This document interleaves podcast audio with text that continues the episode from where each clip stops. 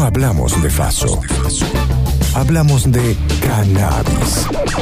Un podcast informativo que no te cuelga ninguna. 20 minutos de información en estado canábico. Desde ahora vas a escuchar No todo es humo.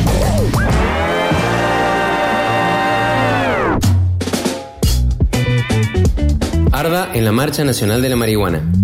Mi nombre es Gloria Juárez, soy miembro de ARDA, Asociación Civil de Reducción de Daños Argentina, asociación que está constituida por profesionales y organizaciones dedicadas a la modificación de las políticas de drogas en Argentina. Comenzamos a gestarnos a mediados de los años 90 y tenemos una fuerte impronta académica con más de una docena de libros publicados. La Asociación de Reducción de Daños de la Argentina, ARDA, es pionera en la reducción de daños y riesgos en el consumo de sustancias, como así también en el trabajo de la promoción de la salud y prevención frente al consumo de drogas. Gloria Juárez es miembro de este espacio de trabajo y nos explica a qué se dedican. Realizamos actividades que van desde la prevención eh, in situ, en fiestas, eventos como Greenfield, eh, recitales como Cosquín Rock, carnavales y otro tipo de eventos. Y también participamos en la elaboración de varios proyectos legislativos tendientes a modificar la política de drogas. Esta asociación ofrece información precisa sobre los riesgos que corre el usuario de sustancias, las precauciones a tomar, mezclas que mejor evitar y medidas de primeros auxilios para saber cómo reaccionar ante eventuales intoxicaciones. Además, han diseñado proyectos de ley al respecto. De hecho, bueno, hablando sobre el, el cannabis, porque bueno, en referencia a la Marcha Nacional de la Marihuana que venimos de realizar el miércoles pasado, este, no se entiende que el espíritu de la ley de drogas actual, que es una ley muy vieja, este, de hecho viene arrastrada de la época de, la dictadura, este, en la ley esta se supone que fue creada para defender la salud pública. Y bueno, se contradice claramente con la ley de cannabis medicinal que salió en el 2017, donde dice que el cannabis es de uso medicinal, o sea que es para la salud pública. Bueno, esa contradicción tremenda. No vemos como, como, como todavía no se hacen eco eh, los legisladores, ¿no es cierto? Gloria se refirió a los avances en materia de regulación en Estados Unidos, la cuna del prohibicionismo, y hace una comparación con nuestro país. Y el prohibicionismo, eh, que viene de la mano de Estados Unidos, este, allí la mayoría de sus estados ya tienen una reglamentación, una regulación sobre el uso del cannabis, así sea terapéutico, industrial, para todos sus usos, y van hacia, hacia una reglamentación o una regulación federal ya. O sea, si la cuna del prohibicionismo está dando pasos agigantados hacia atrás, eh, bueno, no, no, no, se entiende cómo nosotros todavía este,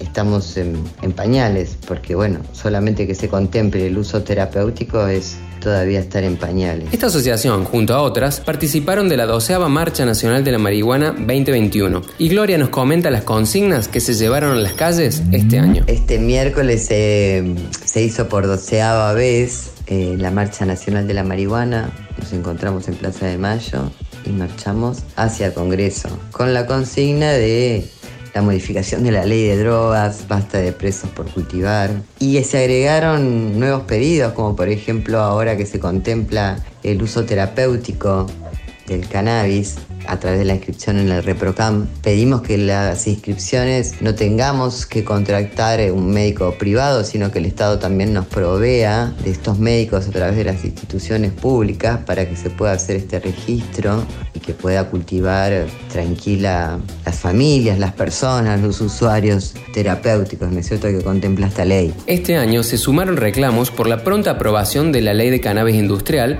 para dejar de perder oportunidades laborales y reconocer el trabajo de los pequeños productores canábicos. También exigimos que el proyecto de producción de Culfas sea aprobado en el transcurso de, de esta gestión, que se contemple a los pequeños productores de cannabis que venimos trabajando hace muchísimos años, cumpliendo de hecho una función social que el Estado no estaba haciendo, que por ejemplo es proveer de aceites y cremas a los usuarios terapéuticos. Los representantes del sector productivo canábico también se sumaron a las protestas, en vistas de la demora evidente de la Cámara de Diputados en aprobar la ley de cannabis industrial que ya tiene media sanción. Quiero agregar también que por primera vez se sumó el sector comercial a la, a la Marcha Nacional de la Marihuana, como en su momento se sumaron las madres, porque la Marcha Nacional de la Marihuana nace hace 12 años donde todavía no se planteaba como hoy el uso terapéutico del cannabis. Así como se sumaron en su momento las madres, bueno, este año se sumó el sector comercial a participar activamente de esta marcha nacional. Porque no todo es humo. Ahora noticias. Para que tengas en cuenta.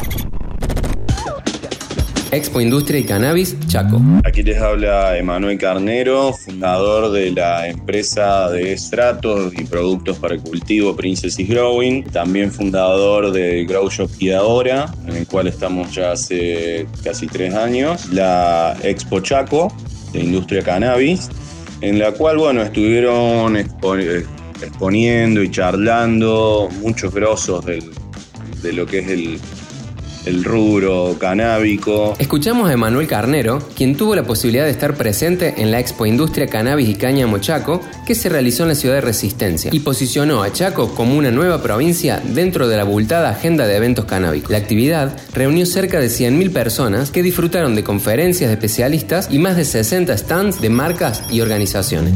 El rubro canábico, como Miguel Mike Bifari, militante canábico, Doné El padre del cáñamo, que habló de la parte industrial del cáñamo. Estaba también, bueno, uno de los organizadores del evento, Leandro Ayala, de la Federación Canábica de la Industria Cannabis, Pablo Doli, Alfi, de Buenas Raíces, y que también estaba con los chicos de la revista Hayes.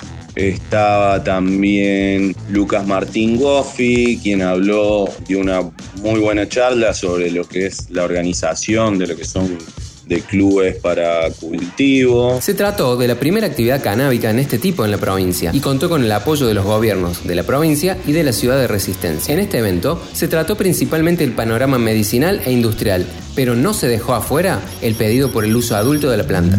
También ah, estuvo hablando y, pidiendo un, poco también de que se, se, trate también la parte del uso adulto recreativo, ya que bueno, es la misma planta la que se habilita para el uso medicinal, es la misma que se usa por ahí en el caso nuestro para bajar la ansiedad, poder conciliar bien el sueño, bueno, entre otras cosas que como la usamos eh, mucha gente para como uso recreativo o adulto. La Expo Industria Cannabis y Cáñamo contó también con una reunión de negocios exclusiva para inversores, empresarios industriales, clínicas privadas, dueños de fábricas y establecimientos agropecuarios. Estuvieron también la gente de eh, Miguel Ángel Redondo Moreno, de Pharmacid, los, los Push Brothers, estuvo también eh, gente también de Dos Passion, representantes de Dos Passion, representantes de Paradise Seed, Medical Seed, Sensi Seed. Leandro Ayala, presidente de la Confederación Canábica y organizador del evento, destacó el carácter internacional del mismo y remarcó el valor de este tipo de iniciativas para desarrollar un entramado productivo canábico en la provincia. Y la verdad que fue un evento muy, muy ameno para tanto los expositores como para todos los que estuvimos ahí eh, paseando y, y disfrutando del evento. Muy, muy buen evento. Estamos en Instagram y Spotify. Dale un like, dale una escuchada, porque no todo es humo. No todo es humo. El primer periodístico de cannabis en versión podcast. Movimiento Verde Cordobés. Yo soy Penélope, integrante del Movimiento Verde Cordobés. El domingo 28 de noviembre estuvimos en el tercer encuentro del Movimiento Verde Cordobés en Tras la Sierra. Frente al modelo de la destrucción del aire, la tierra y el agua, el Movimiento Verde Cordobés se propone como un espacio de militancia y acción política que propone otras formas de vida sin destruir el ambiente y nuestro futuro. Estuvimos conversando con Quique, que fue uno de los referentes invitados a eh, el conversatorio, la charla debate sobre soberanía sanitaria, cuidado de las personas y de la naturaleza. Eh, nos interesaba poder debatir sobre el nuevo escenario del cannabis y cómo las decisiones políticas modificaron un escenario en el que la planta del cannabis estaba estigmatizada y por lo tanto todos sus productores y consumidores, toda la comunidad alrededor del cannabis. Bueno, ahora el nuevo escenario, apertura del mercado del cannabis y cómo eh, internacionalmente el cannabis se está transformando en un commodity. Penélope nos comenta acerca de los productores y especialistas locales. Dieron su visión acerca de las capacidades productivas del Valle de Tras la Sierra para satisfacer las necesidades de sus habitantes. Para ello se convocó a la Asociación Civil Comunidad Canábica Córdoba, que representado por su secretario general conversó sobre la ley de cannabis medicinal e industrial. Desde el Movimiento Verde Cordobés era importante para nosotros que venga un referente de la comunidad canábica de Córdoba que estuviera en tema y que pudiera eh, describir la oportunidad que significa para todos los productores que eh, producían cannabis desde la clandestinidad y que abastecían y, resolvían problemáticas que, tienen que ver con, con, cuestiones de salud varias y de cómo ahora están mejor posicionados y en un escenario mucho más favorable para regularizarse como productores y poder eh, potenciar esa actividad de, producción de, cannabis y derivados para, para tener un ingreso económico formal. Y bueno, y cómo se da todo eh, con respecto también al requerimiento y la necesidad social de estar organizados y poder aprovechar esta oportunidad cooperativizando. Trabajadores de la salud, referentes feministas y de la comunidad canábica aportaron sus experiencias sobre el cuidado de las personas y la naturaleza. Desde la organización del encuentro del Movimiento Verde Cordobés acá en Tras la Sierra, estamos muy agradecidos con la comunidad canábica de Córdoba y con Quique, bueno, por haberse tomado el tiempo de haber viajado, de haber venido a este conversatorio, eh, de habernos ayudado en la organización. Y bueno, sabemos que mucha gente quedó muy contenta, además del intercambio informal de, después del conversatorio, vimos intercambios de semillas, fue muy valiosa la presencia y, y muy importante su aporte. En este espacio se convocó a militantes canábicos de la zona y a médicos especialistas en la materia. Escuchamos ahora a Emiliano Fernández que nos explica cómo se está organizando el colectivo canábico de la zona. Mi nombre es Emiliano Fernández, soy de Córdoba, habito en el Valle de Tras Sierra, y en donde conformamos una asociación canábica, o en eso estamos, o eso estamos intentando, a través de reuniones con vecinos y vecinas del Valle, donde nos atravesaban varias problemáticas, entre ellas, bueno, la falta de derechos que tenemos en todos los sentidos, por la no legalización de, de esta planta, eh, a la cual recurrimos para usos medicinales, para usos recreativos, algunas personas. Emiliano nos cuenta de primera mano las dificultades que viven en la zona para organizarse y el cambio de paradigma que debe generarse en la sociedad para una mayor aceptación de la planta. Y bueno, las problemáticas que se dan acá en el valle son varias, ya partiendo de la base del conservadurismo que prefiere una sociedad alcohólica, pero si después uno consume eh, o hace derivados de la planta es un, es un drogadicto y bueno, como que esa visión cuesta mucho de cambiar. A través de, bueno, esta problemática, de esta visión, bueno, se dan, se dan casos de, persecución, como en todos lados, problemas con la ley, allanamientos, se hostiga mucho a la juventud. Bueno, ante esta problemática después surge otra que, viene a, a, través de esta misma prohibición y es que eh, hay mucho tema de delincuencia. Entonces grupos de amigos, grupos como se fragmenta la sociedad entre ellos mismos porque se, cometen robos. Creemos en eso, que en la construcción de herramientas, a través de juntarnos, construir herramientas cooperativas, como para estar más respaldados y poder salir de, de, de legalidad, es lo que se, lo que estaría buenísimo que suceda y, aprovechar este momento en el que la ley nos, nos puede acompañar en todo esto. Por otro lado, se escuchó el aporte de la medicina formal, adaptada a las necesidades del valle e incorporando la cannabis en el vademecum de las fitoterapias regionales. Escuchamos al médico Manuel Torres, habitante transerrano que ejerce su profesión usando cannabis.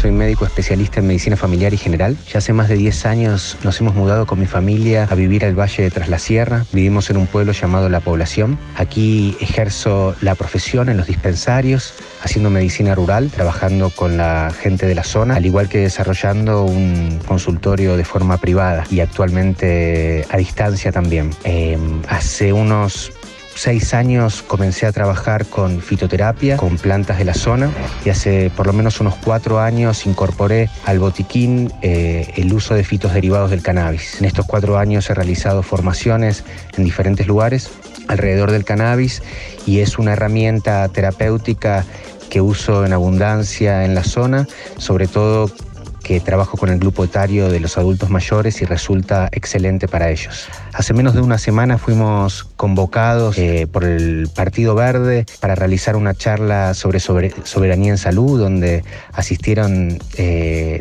distintos tipos de médicos con diferentes perspectivas. Y uno de los temas que se trató fue la producción de medicina a base de cannabis, por lo que asistieron cultivadores de la zona con intenciones de organizarse en cooperativas y eh, en profundizar en lo que es la legislación para poder abordar a la, a la producción de medicina a base de cannabis. No todo es humo. Fuma tranquilo. Nosotros te actualizamos el minuto a minuto. No todo es humo. Investigación clínica en cannabis y cáncer. Hace pocos días se conoció que Inglaterra iniciará un ensayo clínico único en el mundo para evaluar el fármaco a base de cannabis Sativex. El estudio estará destinado a tratar una forma agresiva de cáncer de cerebro y se convocará a 230 pacientes en todo el Reino Unido a principios del próximo año. El glioblastoma es la forma más común y agresiva de cáncer de cerebro y solo en Inglaterra se diagnostican cerca de 2.200 personas por año. Incluso después de un tratamiento intensivo, la supervivencia promedio es de solo 12 a 18 meses después del diagnóstico. Si el ensayo tiene éxito, los investigadores esperan saber si agregar Sativex a la quimioterapia prolonga la duración general de la vida de los pacientes, retrasa la progresión de su enfermedad o mejora la calidad de vida. Los investigadores celebran este anuncio, pues ahora pueden realizar un estudio definitivo y bien diseñado que nos aporte luz sobre si estos agentes podrían ayudar a tratar la forma más agresiva de tumor cerebral. Jamaica educa sobre cannabis.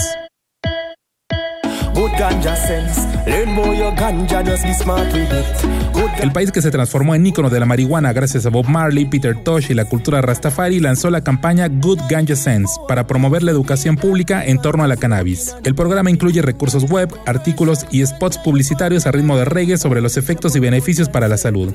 Se busca de este modo derribar los mitos sobre el cannabis en Jamaica y orientar el sentido común de las personas hacia un lado más favorable. La iniciativa fue presentada por la ministra de Salud y Bienestar de Jamaica, quien afirmó que en su país hay mucha información falsa sobre la salud y el Estado debe poner a disposición información correcta en la web. En conjunto, la campaña pretende acabar con los mitos que el prohibicionismo ha creado alrededor de la planta y favorecer una imagen pública no estigmatizada de la cannabis. Y concluyó, ahora con la ciencia y la tecnología combinadas, Jamaica tiene en su arsenal un recurso que pone en contexto la legislación, la información médica y un diálogo general basado en la evidencia que puede cambiar las actitudes y comportamientos que los jamaicanos tienen hacia la ganja. Colombia exporta semillas y flores. En el Caribe colombiano comienzan a crecer cultivos de cannabis a gran escala que forman parte de un nuevo proyecto que pretende posicionar a Colombia como líder mundial en cannabis medicinal. Quiero enseñarle la planta de cannabis, la cual estamos procesando nosotros en esta finca. Lo que buscamos es llegar a un producto terminado eh, obteniendo la resina de los cannabinoides de CBD para llegar a un producto de farmacéutico, La compañía Avicana Latam, empresa pública con capitales multinacionales, será una de las pocas empresas encargadas de cultivar y generar las más de 2 millones de semillas de cannabis que se pretenden exportar a Estados Unidos. El proceso puntual de semillas inicia a fines del año pasado y su cosecha se hizo hace aproximadamente un mes. Esto que logramos en Colombia es un hito fundamental para la industria, porque muestra el potencial que puede tener la industria del cannabis en la economía colombiana, sobre todo en un contexto tan desafiante como el del coronavirus. En el mes de mayo pasado se exportaron 100.000 semillas a Denver, Colorado, y ya se llevan exportadas 7 millones de semillas. Colombia estuvo muy marcada por el cultivo ilícito del cannabis, pero la realidad es que producto de la robustez regulatoria que tiene Colombia, sumado a eso las ventajas competitivas de producir cannabis en Colombia por las 12 horas de luz que hay todo el año, le dan unas perspectivas a la industria del cannabis colombiano eh, de posicionarse como un líder a escala mundial. Por otro lado, Colombia también avanza en exportar flores secas de cannabis, que representan más del 50% de la demanda de los mercados como Estados Unidos. El gobierno del presidente Iván Duque desea poner a Colombia en la delantera de la regulación de la marihuana medicinal. Por eso, el sector ha recibido más de 250 millones de dólares de inversiones extranjeras y se han emitido más de 1.500 permisos de cultivo. Si lo piensa, los invernaderos en otros países están intentando emular las condiciones naturales que aquí recibimos gratuitamente, así que esa es una gran ventaja. Y eso implica que hay que invertir menos en los costos de energía. Por supuesto, los factores de costo en términos de empleo son significativamente más económicos aquí. Así que hay una significativa ventaja de costo en una base de costos continua. Es evidente el enorme cambio que esto plantea, no solo en términos económicos, sino también en términos sociales, ya que durante décadas Colombia le hizo la guerra a traficantes de drogas, cobrándose miles de vidas, y sin que esto resultara en una reducción de la producción de drogas ilícitas. El expresidente Juan Manuel Santos se refirió al respecto. Yo era de la línea dura. He luchado contra los traficantes de droga en cada manera posible y hemos fracasado. Yo he fracasado. Colombia ha fracasado. El mundo ha fracasado. Estados Unidos ha fracasado. Debemos aceptarlo. Cuando se pierde, uno debe aceptar que perdió y debe intentar encontrar nuevas maneras de encarar un problema. Ahora, en No Todo es Humo, un invitado se relaja y te cuenta una experiencia con el cannabis. El proceso de legalización del cannabis creo que empezó torcido. No se puede empezar legalizando la industria, que el empresario pueda plantar, el individuo no, que se pueda hacer negocios multimillonarios con cannabis, mientras los que abrieron esta puerta al cultivo, muchos todavía están presos por mínimas cantidades. Y mientras la policía y los jueces siguen aplicando condenas por cuestiones irrisorias, mientras se legaliza masas ingentes de porro que pueden preparar las empresas y se sigue penalizando a alguien que tiene una planta o cinco porros en el momento equivocado. Eh, ¿Qué pienso de estar legalizado? El reprocam está buenísimo.